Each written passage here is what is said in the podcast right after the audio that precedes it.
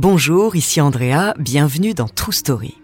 Aujourd'hui, je vais vous parler d'une discrète organisation qui lie huit familles à l'histoire mystérieuse depuis deux siècles dans l'Est parisien. Huit familles qui ont fait vœu de ne se reproduire qu'entre elles, de partager une communauté de vie très proche et surtout des croyances et une vie quotidienne désuète et hors du temps. Son nom, la famille. De croyances religieuses à un mode de vie très particulier, découvrez sa true story.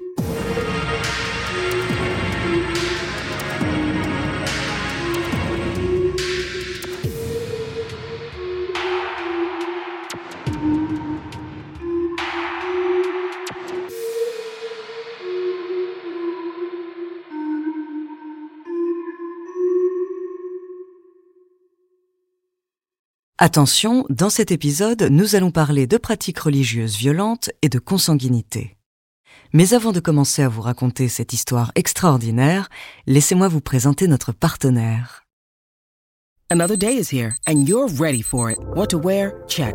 Breakfast, lunch and dinner? Check. Planning for what's next and how to save for it? That's where Bank of America can help. For your financial to-dos, Bank of America has experts ready to help get you closer to your goals. Get started at one of our local financial centers or 24-7 in our mobile banking app. Find a location near you at bankofamerica.com slash talk to us. What would you like the power to do?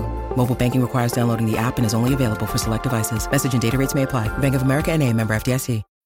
When you need mealtime inspiration, it's worth shopping Kroger, where you'll find over 30,000 mouthwatering choices that excite your inner foodie. And no matter what tasty choice you make, you'll enjoy our everyday low prices, plus extra ways to save, like digital coupons worth over $600 each week. You can also save up to $1 off per gallon at the pump with fuel points. More savings and more inspiring flavors make shopping Kroger worth it every time. Kroger, fresh for everyone. Fuel restrictions apply.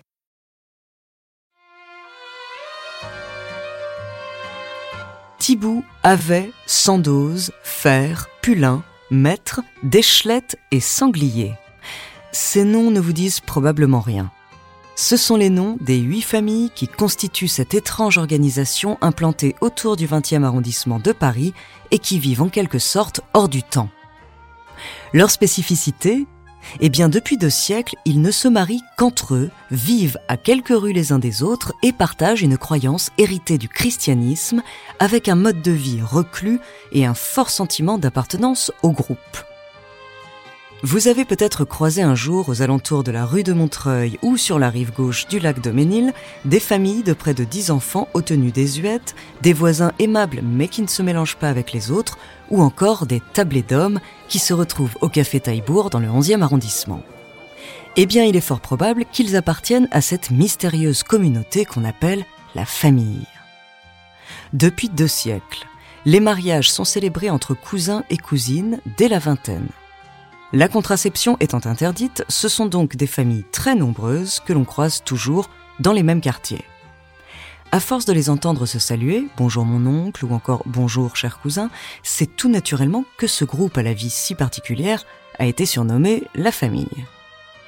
Le principe fondamental est strictement suivi par tous ses membres, se tenir éloigné des mécréants, c'est-à-dire du reste de la société mais vivre très soudés entre eux en partageant de nombreux moments de vie ensemble. Pour comprendre les préceptes et les fondements mystiques de la famille, je vous propose de revenir au temps de Louis XIV, à l'époque où s'est développé un courant religieux issu de la chrétienté, le jansénisme convulsionnaire. Les jansénistes considéraient que Dieu élisait dès leur naissance les fidèles voués à la grâce les autres étant condamnés irrémédiablement à l'enfer. Ce courant fut considéré comme une hérésie, interdit et combattu ardemment par le roi. Mais quelques-uns des fidèles pourchassés continueront tout de même à se rassembler pour participer à des cérémonies de violentes transes, devenant ainsi les jansénistes convulsionnaires, derniers croyants de cette pensée élitiste. Parmi eux, deux frères, Claude et François Bonjour, entraîneront avec eux une frange de ces croyants dans une dérive sectaire appelée le bonjourisme. Ne vous fiez pas à cette expression accueillante, car elle dissimule des pratiques effrayantes où les fameux prêcheurs administraient à leurs fidèles ce qu'ils appelaient les secours. Mot bien ironique pour une réalité glaçante, car il s'agissait en fait de cérémonies de sévices terribles à la violence absolument barbare, durant lesquelles un adepte était roué de coups de bâton ou d'épée. En 1791, les frères Bonjour s'installent à Paris, rue de Montreuil.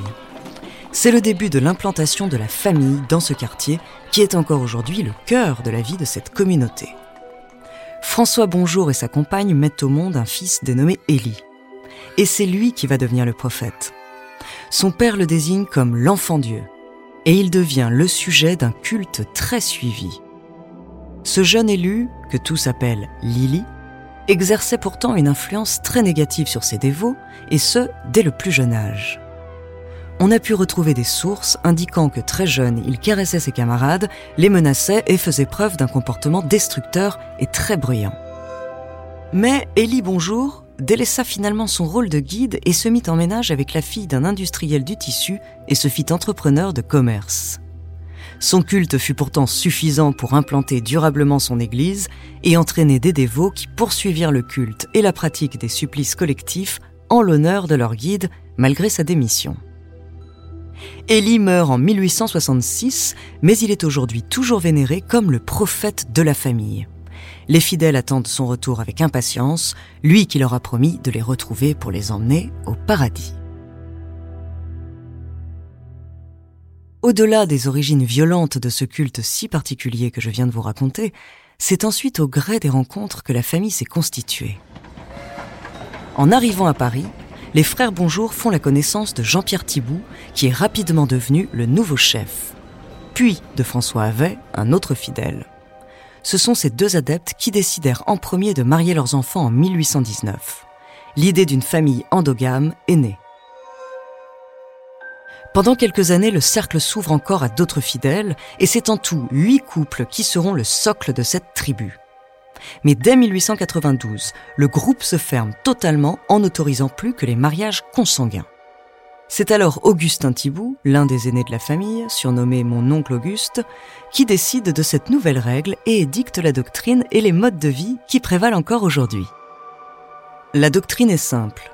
La fin du monde est proche et seuls les membres de la famille seront sauvés. Il faut maintenir un mode de vie pur et isolé afin de garantir la domination des membres de la famille sur Terre. Les règles de vie, quant à elles, sont très restrictives. Vivre en autarcie, refuser tout contact avec le monde extérieur et ne pas divorcer.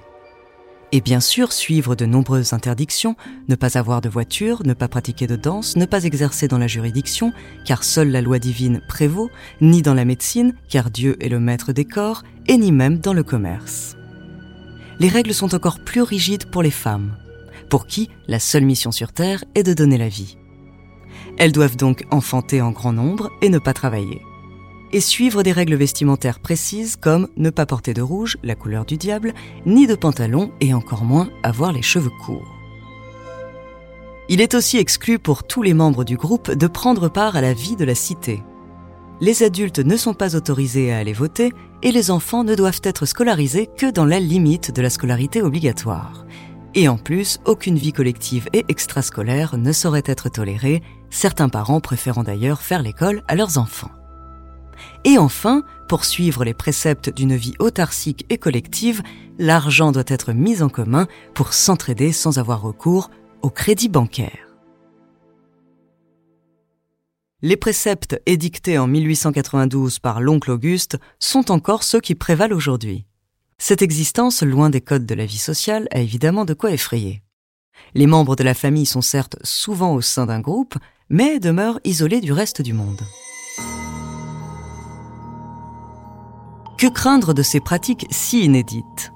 C'est bien sûr les lois de la génétique qui sont inquiétantes. Après deux siècles d'union entre cousins, qui contreviennent parfaitement aux règles civiques du mariage, les manifestations de consanguinité se font nombreuses. Les handicaps, les maladies génétiques ou encore les cancers se multiplient au sein du groupe, mais c'est apparemment un risque consenti pour rester entre élus de Dieu. Mais certains membres ont choisi de fuir ce mode de vie et de parler. Ils sont entrés en dissidence et ont été exclus définitivement du groupe. Ceux-ci ont dénoncé une doctrine élitiste, sclérosante et de laquelle il est très difficile de s'extraire.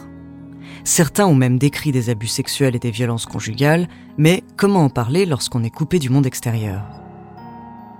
Ces derniers ont également fait savoir que l'alcool joue un rôle important dans les modes de vie. C'est très tôt que l'on incite les jeunes à consommer de l'alcool, dont le but serait de rapprocher les croyants de Dieu et d'entendre sa parole. L'alcool est également très présent dans les soirées qui se vivent exclusivement entre hommes. Y a-t-il de quoi s'inquiéter pour les membres de la famille? La mission interministérielle de vigilance et de lutte contre les dérives sectaires, la Mivilude, pense que oui, puisqu'elle enquête sur ce groupe depuis 2015. C'est cette même année en effet qu'un ancien membre est venu chercher l'organisme pour tirer la sonnette d'alarme. L'endogamie qui règne au sein du groupe représente un grave problème de santé publique, tant sur le plan psychologique que concernant l'avenir des enfants vivant au sein de la communauté. Mais au-delà de la liberté de croyance, ne faut-il pas craindre un abus de pouvoir sur des esprits captifs?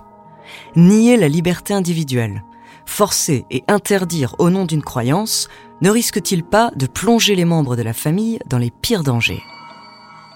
Ce voile est difficile à lever tant le secret qui fait vraiment froid dans le dos est lourd et bien gardé.